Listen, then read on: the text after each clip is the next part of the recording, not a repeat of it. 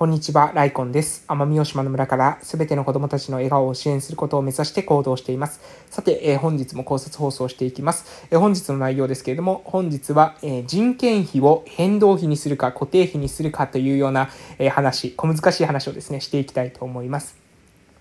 えっとですね、皆さん、え人件費っていう言葉は聞いたことありますかね？えー、何か仕事をするにしてもですね、その仕事、自分だけでできていればいいんですけれども、他に人を雇うとなると、えー、人件費がかかってきます。えー、パートでですね、えそういった、うん、なんですかね、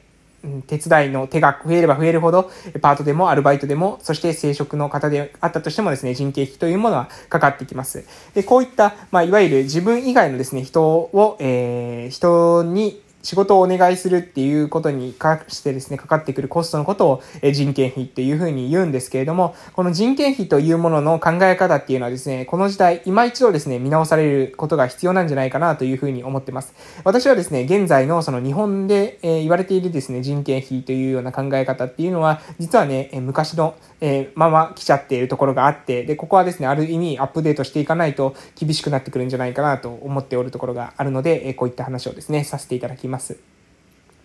えー、で、もう、あの、タイトルで言ったんですけれども、人件費を変動費にするのか、固定費にするのかっていう話についてですね、えー、これ意味わかりますかね？人件費を変動費にするのか、固定費にするのか。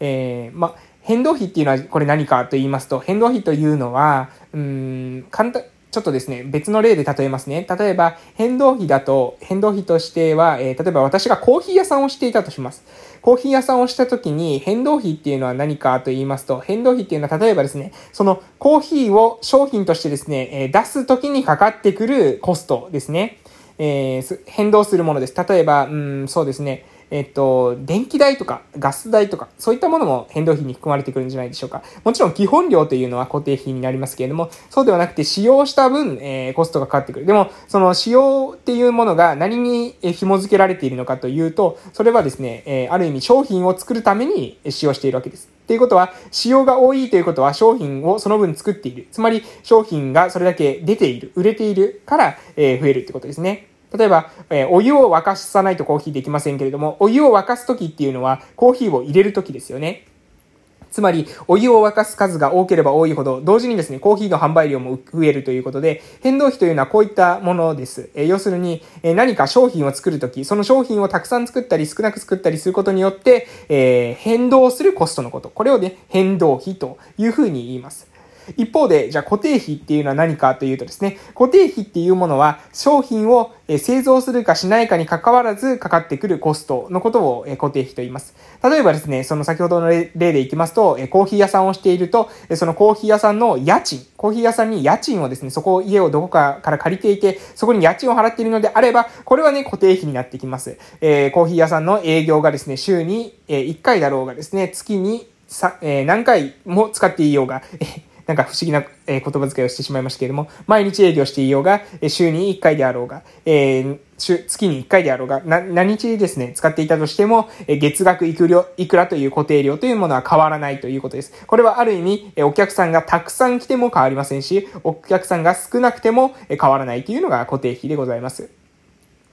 で、えこの固定費とですね、変動費っていうものは今言ったような特徴がありまして、えー、っとですね、その売れ行きとかによってですね、変動していく変動費と、え売れ行きにも関わらず一定してかかる、え固定費。これメリットデメリットあるんですよ。えたくさんですね、商品が売れるというふうに分かっているのであれば、ある程度ですね、固定費をかけたとしても、固定費っていうものは変動しませんので、えいいオフィスに変えたとしても、その分ですね、え出ていくものが多ければ、え固定費は元を取るっていうことになります。変動費っていうのは、その分ですね、なんなんですよ。いわゆる商品を売ると同時にですね、かかってくるコストですので、その変動費っていうものをコス、え固定費に移行して、え得をすることもありますし、え逆に固定費を変動費に変えることによって、ある意味その、何も売れなかった時のですね、リスクを抑えるっていうような方法もあります。なので、この固定費とか変動費のコントロール、こちらは、このバランス感覚っていうのは非常に重要だと思うんですけれども、私はですね、今のこの世の中においてですね、人件費っていうものをですね、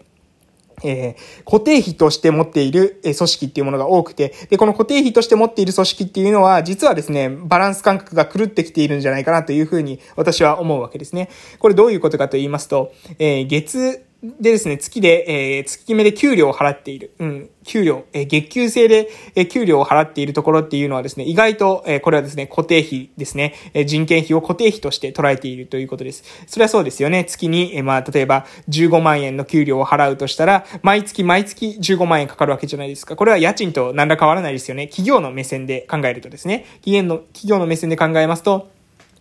えー、15万円毎月出ていく、毎月の、まあ、家賃、人件費の、えー、固定費というものがかかっているというように考えられると思います。えー、その人がですね、辞めるまでその給料というものをずっと払い続けるということですね。えー、一方で変動費っていうのはじゃあどういうことかというと、これは季節型の労働なんていうものは変動費に含まれてくると思うんですけれども、例えば収穫、何かをですね、野菜を育てていて、その収穫の時期だけにパーッとですね、パ,、えー、パートを募集してやったりとか、えー、何かですね、自分のその労働が必要な時期、労働力が必要な時期のタイミングで、パートとかバイトとかですね、えそこでお金を払えて、やっていくっていうことです。まあ、給与所得とですね、その給与として支払いするのか、外注費として支払いをするのかっていうのも、これある意味固定費と、えー変動費の違いがあるんじゃないかなと思います。え、給料というのは毎日、毎月毎月かかっていくという意味では固定費に近くて、え、外注費っていうのは何かですね、イベントがあった時にそれに応じて払いますので、変動費に近いということです。で、え、この人をですね、これから人に対して労働力の対価としてですね、お金を払っていくときに、まあ、変動費っていうような考え方がもっとね、え、重要視されてくる、え、そちら側に比重がかかってくるというふうに思っています。え固定費としてですね、費用がかかっているっていうのは、やっぱりね、どうしても今の時代きついんですね。え変化が激しい時代なわけです。え固定費と変動費、そのまま字のごとく現れてますけれども、変動費っていうのは状況の変化に応じて、えコストも変化します。一方で固定費というのは状況の変化に対しても、え固定されていてコストがあまり変化しない。それがいい時もありますよ、もちろん。えー、もちろんいい時もあります。例えば、売上がすごく立っていたとしても、変動費だったらね、その分、えー、コストもかかってしまうんですが、固定費だとある程度のコストのところで、えー、それ以上は変動しないわけですので、そういったメリットももちろんあるんですけれども、でもね、デメリットとして働くことの方が、これからね、えー、その人材を獲得、獲得していく、優秀な人材を集めていくっていうことにおいては、デメリットの方が大きいんじゃないかなと私は思っています。それどういうことかと言いますと、これからの時代ですね。時代がそもそも変化が激しい時代というふうにも皆さん言われています。えー、ブーカの時代なんていうふうに言われてますね。えー、先が読めない、先読みができない時代。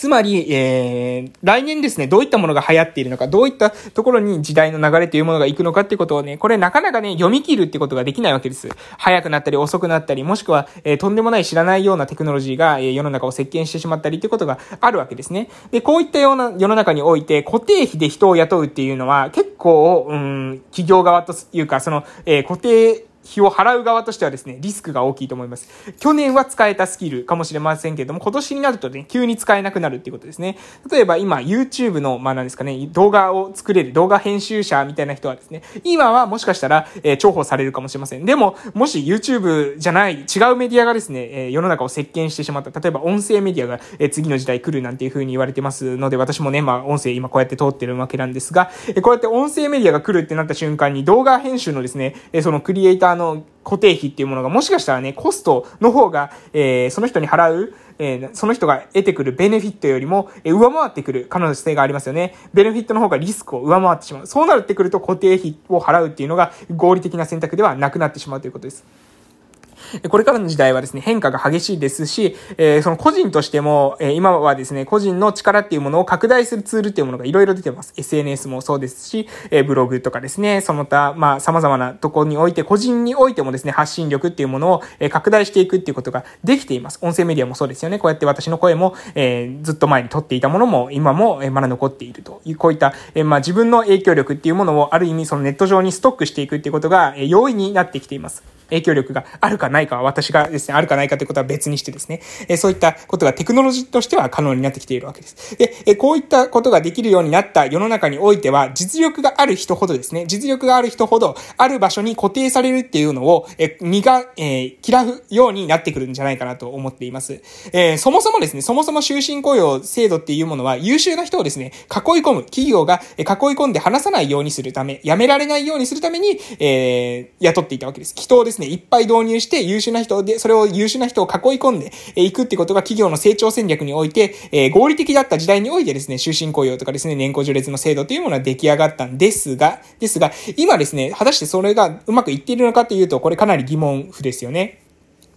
むしろですね、その給料を払って、えいつまでもですね、会社にしがみつく人っていうのは、どちらかというと、えスキルがない人の方が私は多いんじゃないかなと思います。えー、そこに、もうそこでしか働けないからそこにずっといるというイメージですね。むしろ優秀な人、どこでもですね、活躍ができるような人っていうのは、えもしかしたらね、その組織にずっとですね、いるというよりは、え独立していったりとか、えそうやって独立していったとしても、もうそちらでも、えー、何ですかね、うん、経済的に不安定になるっていうわけでもなく、え、うまくツールを組み合わせていったり、え、うまく自分のそのコネクションっていういうものを組み合わせていくことによって、えー、安定していくってことが容易にできるようになっています。なので、えー、これから先ですね、人件費っていうものを固定費にという考え方をしてしまうと、えー、最初にその固定費として考えたのは、優秀な人を囲い込むために、給料を払って、終身雇用をしていくっていうことだったんですけども、そのやり方だと、実はですね、今度は逆に、え、優秀じゃない人、優秀じゃない人だけがですね、残っていく。会社にしがみつくような、まあ、寄生虫みたいなですね、え、人たちが残っていって、結果にその人たちに給料を払い続けていくうちに、会社としてはですね、だんだんだんだん、